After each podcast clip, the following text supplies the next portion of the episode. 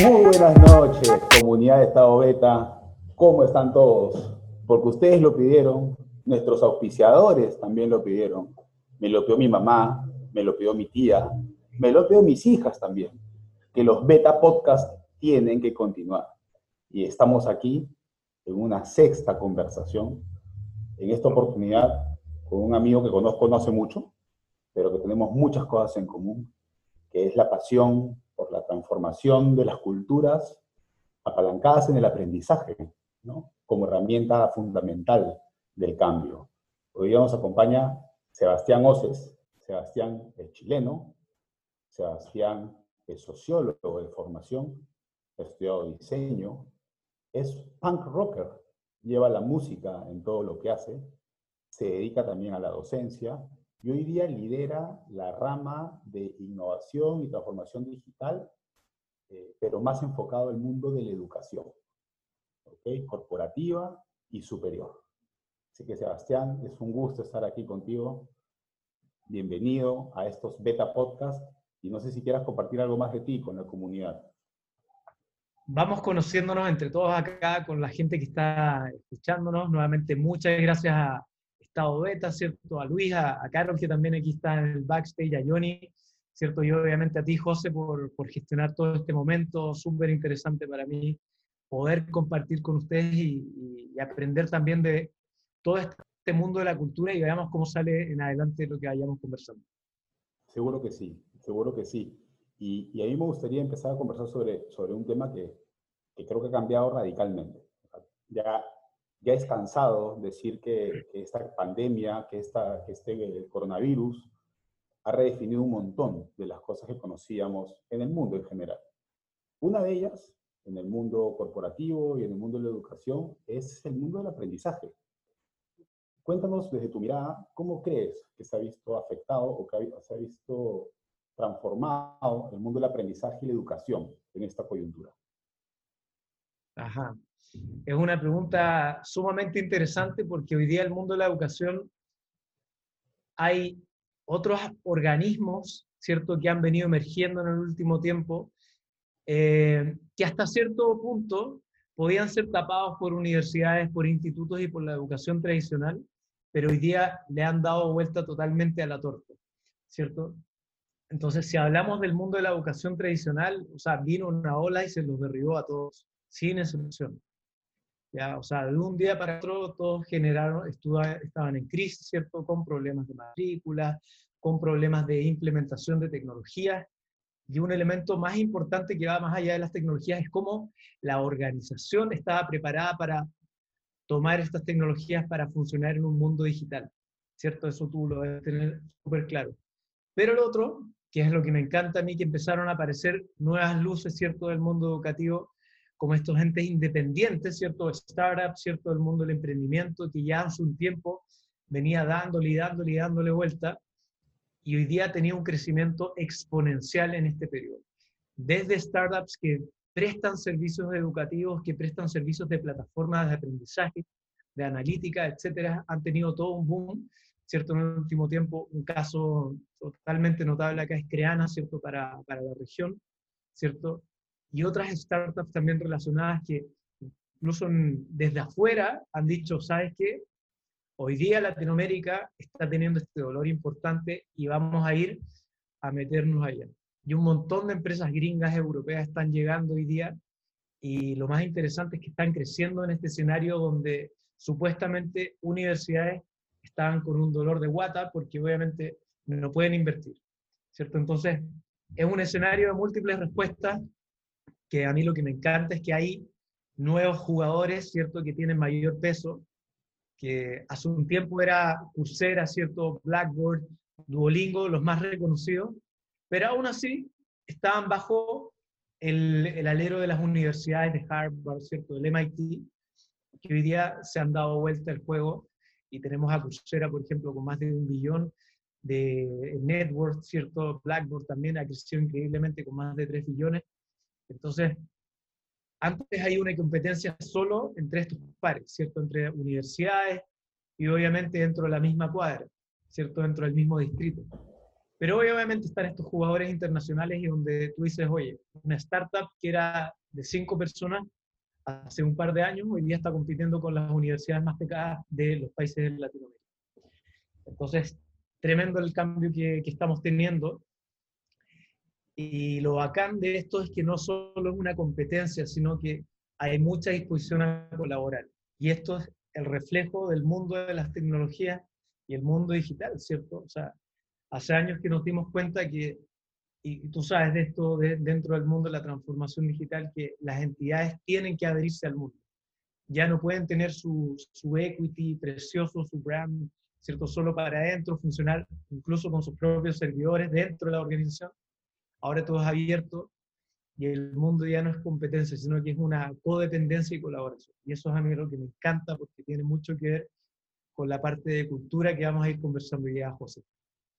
Y, eso último, Sebastián, a mí me negativa varias cosas, porque claro, llamémosle la transformación como queramos llamarle, digital, ágil, centrada en el cliente, todas tienen como común denominador en su ADN la colaboración y, reafirmo, yo que estoy en el mundo corporativo, que esta crisis, para bien, ha acelerado ese espíritu de colaboración, ¿no? de, Open Innovation, de Open Learning, de darte cuenta que, solo no puedes.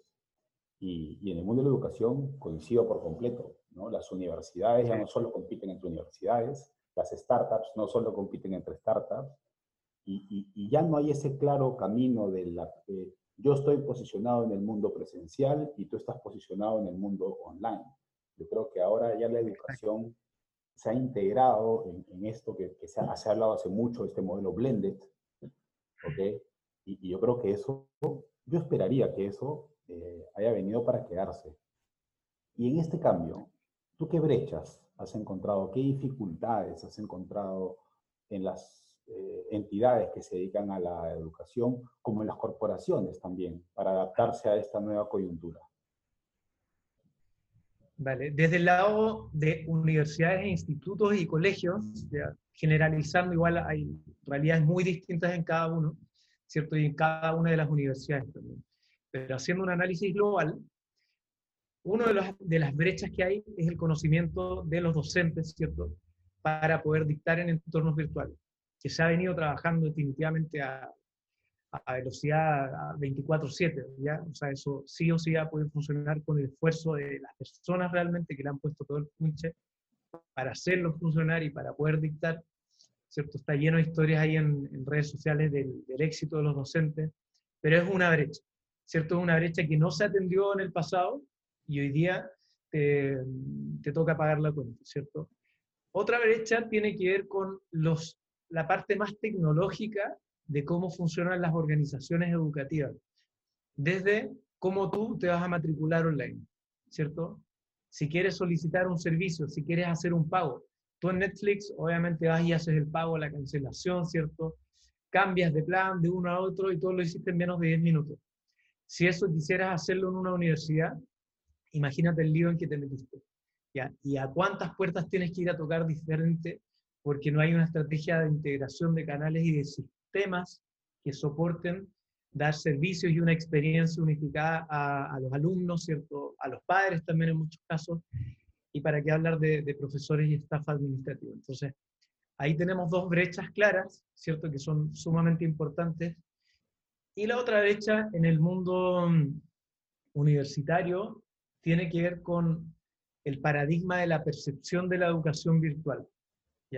Y esto viene ya con algo que viene anclado hace muchos años. En algunos países más, en otros menos, pero aún así, en todos los países hay una visión de que la educación presencial es mejor que la educación virtual. Y esto obviamente tiene un, un montón de sustento, y es que hemos venido haciendo educación presencial por años y siglos, ¿cierto? Pero hemos hecho educación virtual por muy poco tiempo. Entonces, el bagaje de la educación virtual todavía es muy bebé. Estamos muy guaguitos, como se diría en Chile también, muy inmaduros en esa educación virtual, versus lo que vamos a poder entregar en dos, tres años. ¿Cuál es la diferencia? Que la educación virtual que vamos a entregar en dos, tres años va a tener un avance exponencial versus los avances que tiene la educación presencial, ¿cierto? Y eso es lo que a mí me parece sumamente interesante. Desde el mundo corporativo hay cosas muy bacanas también, tú estás ahí metido en el día a día, ¿cierto? Y vamos a poder compartir algunas cosas, pero hay un gap también en las capabilities, ¿cierto?, que tiene el mundo dentro de las organizaciones. Y aquí me refiero más al mundo corporativo. Y esto nos pasa con clientes nuestros, ¿cierto? Que hoy día y hace un tiempo se venían poniendo las pilas en definir cuáles son los colaboradores que, que, que necesitan en el futuro, ¿cierto? Y cómo diablos los van a capacitar si aún ni siquiera existen los puestos, ¿cierto? Roles que se van a crear en dos años más, en tres años más, que hoy día ni siquiera existe el nombre, ¿cierto? Tal como hace un tiempo no existía el rol de product owner, ¿cierto? El, el, UX designer, el data scientist, ¿cierto? Que hace 10 años probablemente estaban por ahí más escondidos, pero hoy día ya salieron y empezó a haber una formación para, para proveer esos, esas capacidades, esas skills, ¿cierto? Y ese tool, ese toolset que necesitan estos profesionales. Entonces, esa es la brecha con la que hoy día están luchando todas las compañías, ¿cierto? Que buscan crecer, que buscan transformarse. Y aquí también hay algo que, que no estamos mencionando, pero no es menor, es el rol del gobierno. Porque si bien las organizaciones están generando cambios, están poniendo empuje, cada uno con sus propias complejidades y dificultades, tú sabes que mover al elefante es complejo, pero el mundo del gobierno también de apoyar también esta gestión de nuevas capacidades del futuro, ¿cierto? Porque si no va a haber una población de trabajadores que es enorme, que va a quedar viviendo en el pasado, y ya todos hemos escuchado y visto en, en distintos medios cómo van a quedar obsoletas ciertas profesiones, y eso va a dejar una población entera cesante, ¿cierto? Sin opciones de trabajo, y ahí el Estado también tiene un rol sumamente importante y una oportunidad también para liderar la transformación de la ciudadanía, ¿cierto?, hacia nuevos roles que van a vivir en el futuro. Entonces, son brechas que todos están trabajando. Hay entidades que uno ni, siquiera, uno ni siquiera piensa, pero hay mucha gente que comparte el mismo propósito de transformar a las personas a través de la educación para que tengan un mejor futuro, mejor calidad de vida incluso nosotros mismos desde Continuum, que si bien somos una consultora en tecnologías e innovación, el juego final tiene que ver con cómo nosotros le vamos a dar mayor calidad de vida a través de la educación, a través de nuevas tecnologías, a través de nuevas oportunidades que se generan en el funcionario. Así que por ahí hay varias brechas que se pueden ir trabajando y analizando. Cuéntame quizás tú también de tu lado, ¿cómo lo ves? ¿Esto es cierto? ¿Es realidad? A ver, primero para, para ir resumiendo algunos conceptos que están muy interesantes, coincido, ¿no? Yo creo que una de las brechas es las capacidades que tiene el docente tradicional para impartir formación en estos nuevos entornos. Yo también soy docente y hace tres meses nomás me tocó dictar mi primer curso de especialización 100% online y fue un reto, fue un reto bastante interesante. Eh, eso es un tema definitivamente. Otro tema coincido, la experiencia de adquisición del conocimiento, ¿no? O sea, cómo buscas, cómo, cómo te inscribes, todo ese journey del, posible alumno que las universidades tradicionales pues no lo tienen desarrollado.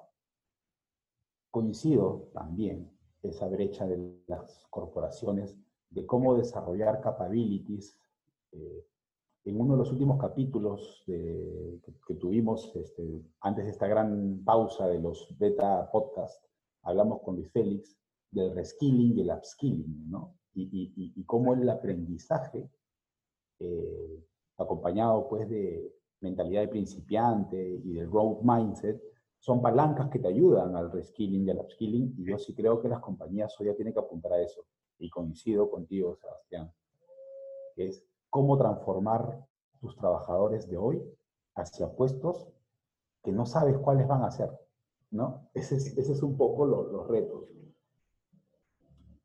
Luego, yo tengo varias hipótesis al respecto, ¿no? O sea, no sabemos qué puestos van a haber, pero sí creo que hay puestos que van a ser, que van a tener algunos conceptos aglutinadores, ¿no? Como que tienen que ser profesionales empáticos, profesionales que tengan conocimientos en técnicas de diseño, ya sea diseño de procesos, diseño de experiencias, diseños centrados en la experiencia y en el, y en el, cliente, en el humano, ¿no?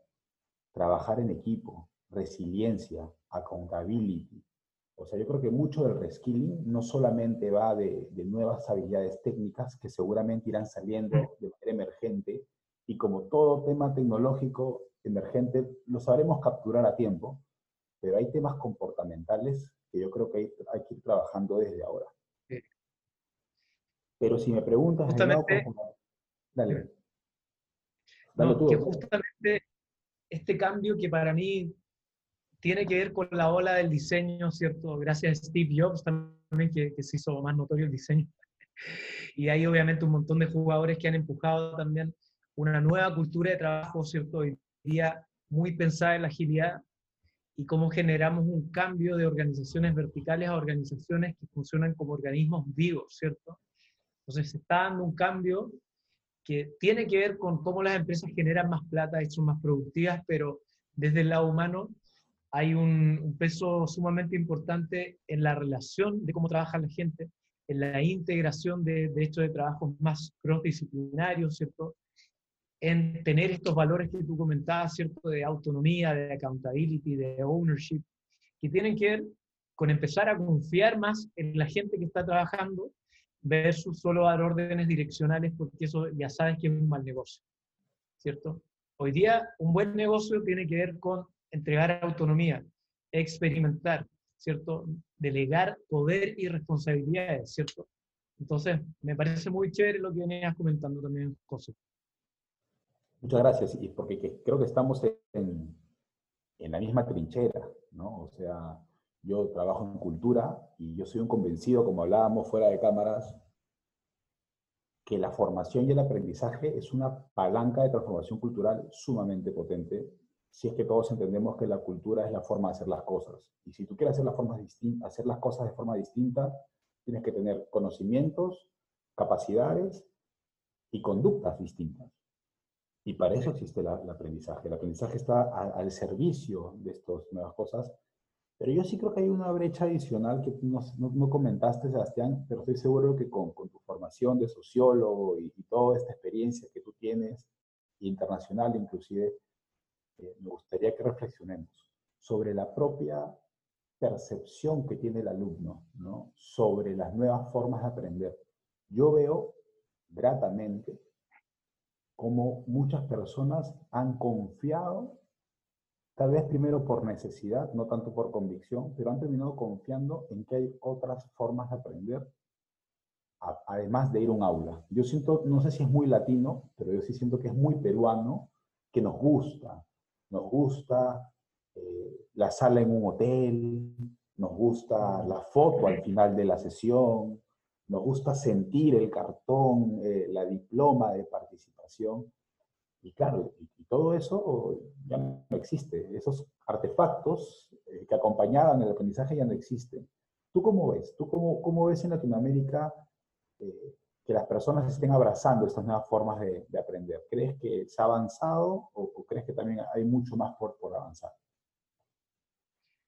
Yo ahí creo totalmente en la evolución, en la forma de aprendizaje que tiene que ver con la adaptación a, los escenarios que tenemos hoy en día. Antes lo que teníamos disponible para aprender era un libro y una sala de clases, ¿cierto? Pero desde hace ya mucho tiempo con, con Internet, ¿cierto? Con nuevas aplicaciones, uno viene aprendiendo de múltiples formas, ¿cierto? Incluso con formas que ni siquiera sabemos, ¿cierto? O sea, gente que está metida jugando videojuegos, ¿cierto? Y después gana miles y miles de dólares, ¿cierto? Por hacer eso, es aprendizaje gente que aprende directamente a través de redes sociales. Hoy día eso ya es algo estudiado, el social media learning, ¿cierto? Hay aprendizaje a través de múltiples tecnologías hoy día como AR, VR, ¿cierto? Hay microaprendizajes, también hoy día se habla mucho de lifelong learning, ¿cierto? Que antes tú aprendías en tu primera etapa de la vida, tu primer tercio, y después trabajabas y, y ¿cierto? Pero hoy día se empiezan a ver iteraciones en el aprendizaje, ¿cierto? El mercado educativo, por un lado, también necesita vender, ¿cierto? Necesita vender programas y por otro lado, las empresas también cada vez necesitan gente con formación más actualizada porque las cosas cambian repentinamente. Y esto obliga a la gente que está aprendiendo constantemente a través de múltiples formas, ¿cierto? Sea leyéndote un Kindle, sea leyéndote un artículo, sea viendo un video, sea metiéndote a YouTube, siguiendo un podcast, ¿cierto? Compartiendo con gente porque estás en un meetup. Entonces, las formas de aprendizaje para mí están recién explotando. Gente que está metida en videojuegos, ¿cierto? En Twitch, ¿cierto? Que está metida, qué sé yo, en, en este juego, como se llama? Eh, en videojuegos en general, justo me un Among Us, ¿cierto? Gente que está compartiendo en otra escala que ni siquiera vemos porque ya estamos como en, en otra etapa. Entonces, yo pienso hoy día la gente que tiene 12 años, ¿cierto? Que tiene 10 años, está aprendiendo de formas totalmente distintas y que son sumamente válidas. Que obviamente por el, el choque de paradigma, generalmente la gente mayor va a decir, oye, pero eso no es aprendizaje, ¿cierto? Porque es una nueva forma. Y es la misma ola, ¿cierto? Cuando tú, tú que eres rockero también, tú decías, antes de la música de, de los padres, uno decía, oye, eso, esa música aburría, ¿cierto? Y nosotros tendemos a decir lo mismo hoy día del reggaetón, ¿cierto? De cosas nuevas. Entonces, hay que tener mucho ojo con eso y en vez de criticar lo nuevo, empezar a aprender qué cosas está haciendo la gente. Porque es desde ahí de donde salió Mark Zuckerberg, ¿cierto? De donde están saliendo todos los talentos hoy día que ni siquiera sabemos y van a explotar en cómo ellos van a entregar educación del futuro. Porque ellos están generando la vida. Entonces, eso para mí, a mí me llama muchísimo la atención. Y, eso, eh, eso es un reto para las corporaciones, porque tú has mencionado varios personajes famosos, pero, pero esos personajes famosos tienen ese componente generacional y conductual que yo siento que hoy día las corporaciones tradicionales están bastante lejos de ser capaces de atraerlos y mucho menos de retenerlos, ¿no? O sea, esta cultura de intraemprendimiento, esta cultura de rebeldía, ¿no? de desafiar el status quo, de proponer en base a lo que siente que el cliente quiere y no de proponer en base a lo que la compañía cree que el cliente quiere, son cosas que, yo veo a veces en muchas compañías que captan muchos talentos de este perfil pero que no te aguantan ni seis meses en el mundo corporativo. ¿Tú cómo, cómo ves ahí y cómo crees que, que, esfuerzos como el que tú haces y, parte del ecosistema de innovación y transformación pueden ayudar a las corporaciones en, en hacer entender que hay que también cambiar y estar listos para abrazar esos nuevos perfiles? Sí. Desde mi perspectiva, el intraemprendimiento va a funcionar sí o sí y eso va a obligar a que las organizaciones cambien. Va a doler. En algún momento se van a dar cuenta que ellos por no cambiar van a estar llegando un talento que tiene menor nivel menor nivel de seniority, ¿cierto? Que tiene menor desempeño. Y es porque el talento bueno se da a sus lujos el lujo de elegir. Porque hoy día el talento bueno puede trabajar tanto para Perú, para Chile, como para Estados Unidos, como para China, desde cualquier lado y con sueldos que son mucho más competitivos. Entonces, se pueden dar el lujo de revelarse, si quieren, o de elegir otra opción. Un tipo dice, ¿sabes qué? Me voy a ir a trabajar a Amazon, ¿cierto? Porque tiene la opción. Me voy a ir a trabajar, qué sé yo, a Shopify. Y uno piensa, antes pensaba que, oye, pero ¿cómo se va a ir? La gente se está yendo hace rato a trabajar en empresas y al mismo tiempo las empresas, las startups grandes, ¿cierto? Ya llegaron a Latinoamérica hace rato. Entonces, cada vez están teniendo sueldos más competitivos versus, o sea, sueldos y beneficios, ojo, desde que tú puedas tomar las vacaciones que quieras durante el año hasta que puedas trabajar en una iniciativa interna que tú elijas, ¿cierto? Incluso dejando de trabajar por un periodo de tiempo en tu trabajo regular. Entonces, sí o sí se tienen que poner las pilas las, organizaciones que quieren talento y que, quieren diferenciarse. Un punto importante es que igual no todos tienen los mismos intereses, o sea, la diversidad es lo bacana, o sea, hay gente que igual le gusta trabajar en organizaciones y también hay organizaciones que, si bien son, entre comillas, tradicionales, igual tienen muy buenos espacios de trabajo. solo que tienen una forma distinta de trabajo, ¿cierto? Entonces, la diversidad es lo que a mí me encanta, que hay opciones para todos, entre comillas. O sea, si eres un buen profesional, tienes la oportunidad de irte a donde quieras, a donde tú elijas hoy en día. Te puedes regodear. Eh, y es ahí donde igual va a haber gente que nunca va a trabajar en una corporación. Porque va a sentir que este, esta señal de que entras al mundo del diablo, que te vendes, como dicen en el mundo de la música. Que tu alma. Sí, que vendiste el alma. Cuando en realidad no es, no es tan así. Siempre uno igual va a tener un jefe, siempre uno va a tener un cliente, va a tener que trabajar para alguien por más que exista esta ilusión de ser tu propio jefe, igual tienes un, un jefe más allá que puede ser tu cliente al que tienes que responder. Entonces, es, sí, es un escenario interesante. Yo creo que hay una mala, conceptual, mala concepción de lo que es el emprendedor hoy en día.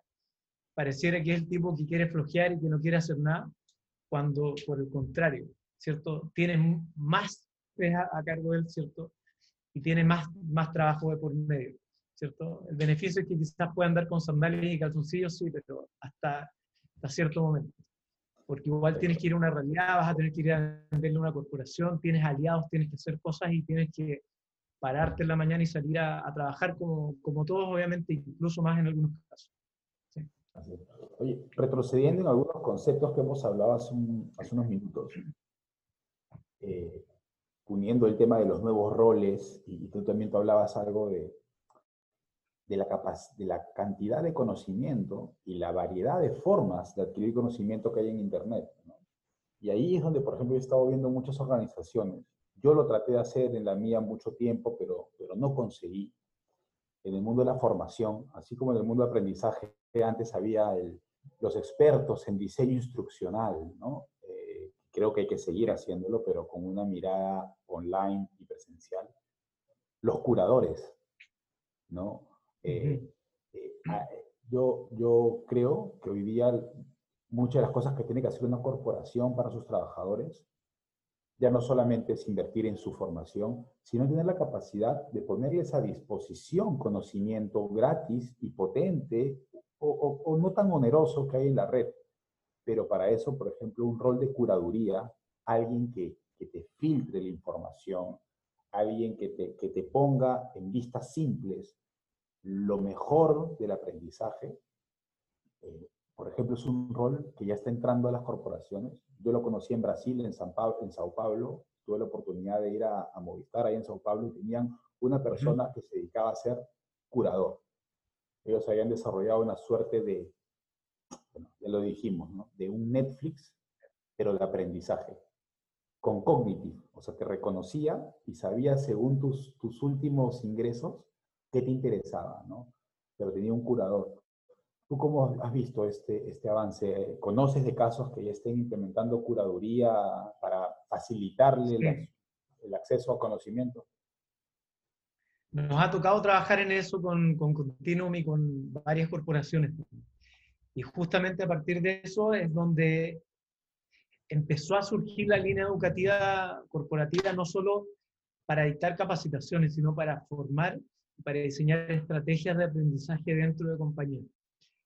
Y es bien interesante porque se conecta totalmente con la experiencia de aprendizaje, que son múltiples. Entonces, por ahí también creamos una startup complementaria, que es una plataforma de experiencia de aprendizaje donde tú ya tienes un set de contenido curado, ¿cierto? Para cierto rol, donde haces el mix entre qué es lo que necesita la organización, qué es lo que necesita mi área particular para la que trabajo y cuáles son los intereses de la persona en su línea de crecimiento. Y con estos elementos son finalmente como se crea un set de contenido, ¿cierto? Un, track de, de contenido. Eh, pero cuando tú hablas, ¿cierto? Me, me, encantó que comentaste la calidad del contenido, porque hoy día quien quiere aprender está Internet, o sea, todos pueden aprender, pero obviamente hay un tema de cómo te mareas menos buscando y buscando y buscando a quién le crees, a quién no, ¿cierto? Incluso con, con los fake news, con el deep fake, que hoy día como ya uno no sabe a quién creer. Entonces, efectivamente necesitamos gente que pueda velar y que sea experto en curar categorías de contenido, ¿cierto? Por, por líneas de expertise. Quiero sumar algo ahí que a mí es muy importante ahora, porque una organización dice ya, aprende, tienes que aprender de tal y tal cosa, pero no están dando los tiempos para aprender y no están dando los espacios para aprender. Es como cuando quizás a muchos equipos los asignan para trabajar en un nuevo proyecto de innovación, vamos a hacer una nueva iniciativa con células ágiles para probar cómo funcionamos bajo esta metodología. Pero lo tienes que hacer de las 8 de la tarde en adelante o el fin de semana, ¿cierto? Porque en el día a día tienes que seguir haciendo tu trabajo regular. Entonces, estos pequeños cambios para mí son lo que hacen la diferencia, ¿cierto? Que designes, no sé, hoy día en Continuum, por ejemplo, lo que hacemos es todos los viernes, dedicamos un día completo para aprender de múltiples formas, ¿cierto? Con la autoorganización, ya sea trabajando en desafíos autoorganizados, ¿cierto? Creando nuevos emprendimientos dentro de la organización o creando espacios de aprendizaje a través de discusión, role-playing, ¿cierto? Lecturas, etc. Entonces, tiene que haber este mix. O sea, si pides aprendizaje dentro de la compañía, necesitas también asignar un espacio y tiempo pagado para que la gente aprenda. Entonces, es inversión. Es inversión que obviamente se rentabiliza porque vas a tener mayor retención, ¿cierto? Y vas a tener equipos donde no se pierde el conocimiento, ¿cierto? La fuga de conocimiento, tú sabes que es un dolor para todas las corporaciones. Entonces, son inversiones que está haciendo la organización finalmente. Que se habla poco, ¿no? De la fuga de conocimiento, no se habla mucho de la fuga del talento. Pero yo creo que cuando se va alguien, no te duele que se te vaya la persona, te duele que se vaya el conocimiento. Y, y eso es lo que en algunos foros también hablo, ¿no? O sea, si le dedicáramos la mitad del tiempo y presupuesto para retener a la persona, en retener el talento y en, generar knowledge management, eh, bases y fuentes de conocimiento, las compañías sufrirían mucho, mucho menos. Pero bien, Sebastián, para ir cerrando, ya el productor me está apuntando aquí en interno que tenemos que ir cortando porque luego viene el espacio de la publicidad de nuestros patrocinadores. Este, ¿Y cómo entra Continuum en este ecosistema? ¿Cómo lo están afrontando? ¿Qué rol están jugando? ¿Cuál, cuál, cuál es su, su, posición en la cancha en este, en este pleno proceso de transformación del mundo del aprendizaje en universidades, en corporaciones? Cuéntanos un poco. Nosotros hoy día tenemos algo bien interesante que nos hemos especializado en finanzas, salud y educación. Hace un tiempo, como varias otras consultoras, hacíamos de todo, ¿cierto? Porque como los consultores, ¿cierto? Tú, tú sabes, y del mundo del diseño, desarrolladores, son rápidos de aprender. Entonces, dos semanas, un mes ya saben más o menos cómo funciona una industria. Pero a medida que tú te metes en una industria, cada vez te das cuenta que hay más por aprender. Yo imagino que cuando tú entraste a Telefónica, desde afuera decías, oye, sí, venden teléfonos y listo, ¿ya? Pero cuando entraste, tú te diste cuenta de la complejidad que tenía la organización y de los retos, ¿cierto?, que había que entender desde adentro. Y lo mismo nos pasó a nosotros. Dijimos, ¿sabes qué? Vamos a trabajar en cosas que obviamente nos apasionan, pero también es donde podemos generar un impacto relevante, no solo a nivel de empresa, no solo para ganar plata, ¿cierto? Sino porque el mundo de las finanzas es algo que le impacta a todas las personas. La salud y la educación también son para nosotros game changers, ¿cierto? Cambian las reglas de juego cuando tú puedes generar un impacto en esos sectores. Y justamente porque hoy día como Continuum nosotros tenemos el propósito de generar nuevos negocios tecnológicos para Latinoamérica, ¿cierto? Impulsar este cambio, dar herramientas a universidades, ¿cierto? Para que puedan entregar mejores experiencias a los alumnos, a los profes a través de nuevas tecnologías. Entonces, para nosotros está totalmente conectado el, esta cultura que hablábamos inicialmente de colaboración, ¿cierto? Porque sabemos que propósitos grandes no se pueden hacer con una sola empresa, y no queremos hacerlo con una sola empresa. Necesitamos abrirnos, ¿cierto?, a otras organizaciones, incluso a empresas que antes eran competencia nuestra, nosotros nos aliamos, en Chile tenemos algo, una organización que se llama el MITI, que es Mejor Industria TI, ¿cierto? Donde nos juntamos con otras empresas similares a ver qué podemos hacer para mejorar el, el ecosistema tecnológico. Acá en Perú también somos muy amigos de empresas del mundo del diseño, donde nos juntamos también en parrillas, ¿cierto? A conversar, ¿cierto? A ver cómo está el estado. Invitamos, ¿cierto? A los programas que nosotros tenemos con UTEC a otros profes de otras empresas a dictar, porque la riqueza de la diversidad y la riqueza del apoyo colaborativo es lo que va a hacer que la industria crezca, que el país crezca y por ende, obviamente, que la calidad de vida de las personas también aumente porque es una ramificación de cosas que uno a veces no la ve porque está en el día a día. Quizás una persona está diseñando una pantalla, ¿cierto? Está metiendo código, pero el impacto que tiene eso a largo plazo es enorme. Y eso nosotros lo creemos, tenemos una visión súper grande para, para, hacer este cambio en Latinoamérica. Y estoy seguro que, que, lo van a seguir haciendo en colaboración, porque eh, como escuché por ahí y lo dije hace poco en, en otro foro, Tal vez solo llegues más rápido, pero en equipo y colaborando se llega más lejos. Y yo creo que eso es algo que las compañías tenemos que terminar de entender. El Open Innovation y la colaboración es fundamental. Y las personas también tenemos que entender que la colaboración es clave. Te quiero hacer una pregunta, Sebastián, que me ha surgido la duda. Quería saber cuál es tu, tu interpretación. ¿Tú crees, al margen de que sea online o presencial, en este mundo tan cambiante, tan buca, como se le dice ahora, eh, los espacios de aprendizaje de largo aliento, llámale, llámale maestrías o estos programas de dos años, dos años y medio o año y medio, ¿tú crees, desde tu mirada, que se van a ir debilitando y que va a primar más el aprendizaje más especializado, más técnico, de ciclos más cortos? es una pregunta compleja porque depende de cuál es la línea de carrera que quieres seguir. ¿ya? Pero, y, son cosas que son complementarias. O sea, para mí no es que vayan a desaparecer maestrías ni, doctorados por nada del mundo. Ojalá que no lo hagan, ¿cierto? Porque son campos de estudio que traen un montón de valor a, a la comunidad, ¿cierto? Pero sí hay opciones para gente que busca algo particular y antes tenía que hacer un curso entero. O sea, a mí algo que admiraba también de los gringos es que tienen cursos de especializaciones hace mucho tiempo. Cuando en Chile, por ejemplo, tenías que hacer una carrera de 5 o 6 años, allá tú podías hacerla en 3 años, ¿cierto? 2 años y vas al grado.